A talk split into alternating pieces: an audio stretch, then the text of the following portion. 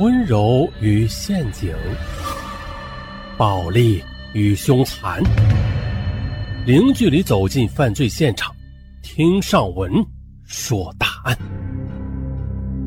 本节目由喜马拉雅独家播出。不到二十岁就身陷囹圄的北京女孩张笑，之所以出名，一呢是因为她是一名模特。二是因为他诈骗了奥运冠军张怡宁、王励勤等人三百二十万余元，不可思议吧？这个三呢，是因为他用骗来的百万巨款购买了一部保时捷跑车，送给了认识刚刚两个月的男朋友。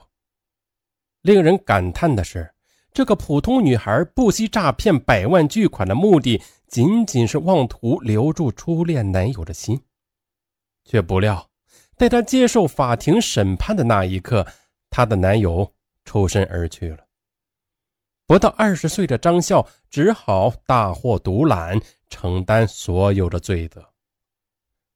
这个张笑呢，是个土生土长的北京女孩，她身材高挑，皮肤白皙，长相呢也是甜美。走在大街上，绝对是一个很有回头率的女孩。可惜啊，这个漂亮的女孩高中毕业后就没有考上大学。十七岁的张笑呢，也思考着自己今后的道路应该怎么走啊。张笑的父亲是一位工程师，家庭条件在北京再普通不过了。长大后的张笑，她出落成一个时尚的女孩。因为身高的缘故，他很羡慕那些名模们 T 台上的风采，朋友们也经常称赞他优越的外形条件。于是呢，张笑决定当模特。就这样，几经周折之后，张笑便进入了时尚圈，成为了一个平面模特。此时的他呢，为一些时尚媒体拍摄一些化妆品、时装，甚至一些房地产的产品广告。此时的张笑。虽然不能在 T 台上展示风采，但是他已经知足了。时尚圈中的浮华与奢靡，是单纯的张笑从前没有接触过的。他仿佛觉得是上帝为他打开了生活的另一扇门。在工作中，张笑认识了不少做模特的女孩子，并和她们成为了好朋友。大家呢，经常一起去夜店、酒吧消磨时间，轮流啊坐庄请客。就这样。在时尚朋友圈的影响下，张笑逐渐成为了北京各大夜店的常客。每当夜幕降临时，这群衣着时髦的夜店女郎和男士们便如同蛰伏的动物，在夜色中伺机出动。刚开始，模特们之间的相互攀比和炫耀让张笑很不习惯。这个说今天买了一条钻石项链，那个说。今天认识了个亿万富翁。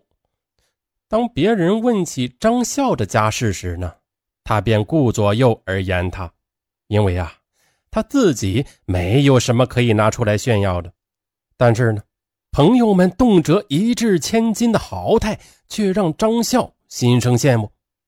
可是自己家里只是工薪阶层，没有多余的钱供他挥霍，也没有一个大款男朋友来为他买单呢。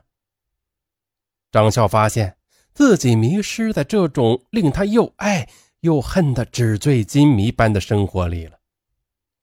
他怕同行发现自己的家世，怕别人知道自己没有钱，可是他又无法拒绝这个行业，还有周围的人给他带来的巨大诱惑感。张笑突然觉得自己十分的需要钱，可是这钱从哪来呢？不服输的张笑开始拼命寻找工作的机会，但是呢，有几个商家愿意用一个初出茅庐并不出众的小模特呢？张笑的收入只能够勉强维持自己的日常费用，常常还要向父母要钱。渐渐的，张笑的心里开始不平衡了，他认为。自己在镜头面前摆了那么长时间的姿势，换来的只不过是微薄的报酬，这样赚钱太慢了。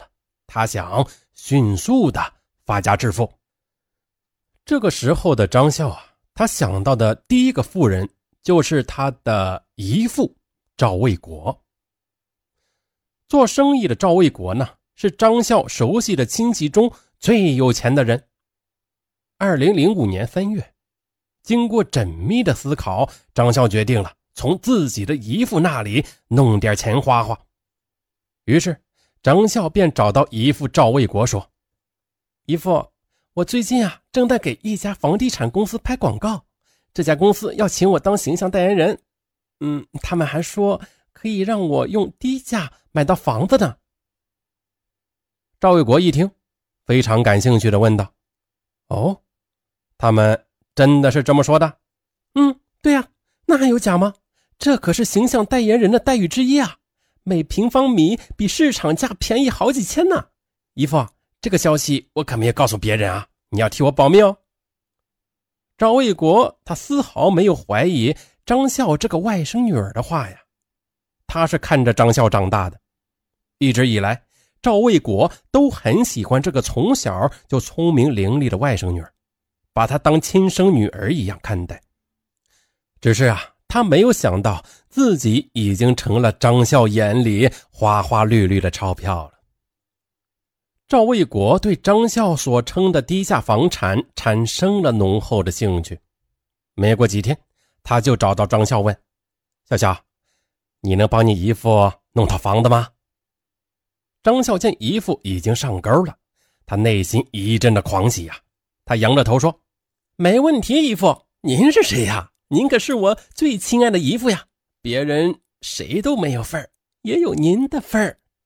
张笑依然信誓旦旦地保证着。看着姨父如此相信自己，张笑心里闪过一丝愧疚。但是呢，想到马上就有巨额的钞票到手，那点良知也是微光一闪，便泯灭在无边的欲海中。为了不引起姨父的怀疑。张笑悄悄地办了一张银行卡，他将卡号告诉赵卫国，说这是房地产公司的账号，往这个账号上汇钱就行了。就这样，从二零零五年三月到七月，在短短的四个月时间里，赵卫国在张笑的要求下，向这个账号共同汇去了一百一十万元人民币。当张笑查阅银行卡里存款的时候，他简直不敢相信。这么容易就骗来了这么多钱。拿到钱后的张笑并没有实现自己的承诺，他根本没有给什么房地产公司当什么代言人，当然也没有为赵卫国买什么房子了。但宽厚的赵卫国出于对张笑的放心和宠爱，也没有再问起房子的事情，更没有仔细追究这件事情的结果。如果姨父能及时的发现张笑的低劣骗术，张笑也许不会在这条道路上越走越远。有钱的感觉真好啊！张笑马上就到商场里，将自己以前看上而没有钱买的东西一扫而光了。看着从前傲慢无礼的售货员，如今变得是毕恭毕敬，张笑的心里那个爽啊！故意的将他们一阵的好折腾，在众人羡慕的眼光中，张潇昂首挺胸，提着大包小袋走了出去。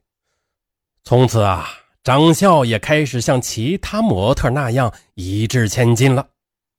朋友们聚会时也经常抢着付账，朋友们便笑道：“哎，笑笑，你是不是傍上大款了？”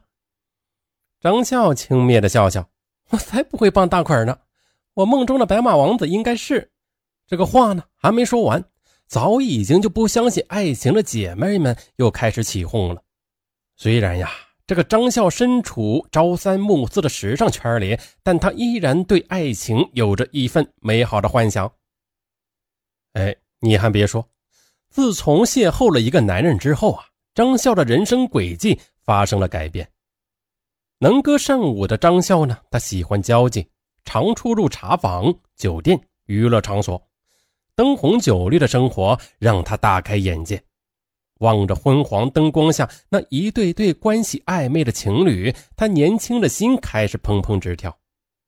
他梦想一天能够遇到心仪的白马王子，和他一起享受爱情的浪漫和激情。二零零六年二月，春天已经在催促着冬天离去了。春天呢，容易让人想到爱情。嘿，为什么这么说呢？听听赵忠祥的《动物世界》，大家就明白了。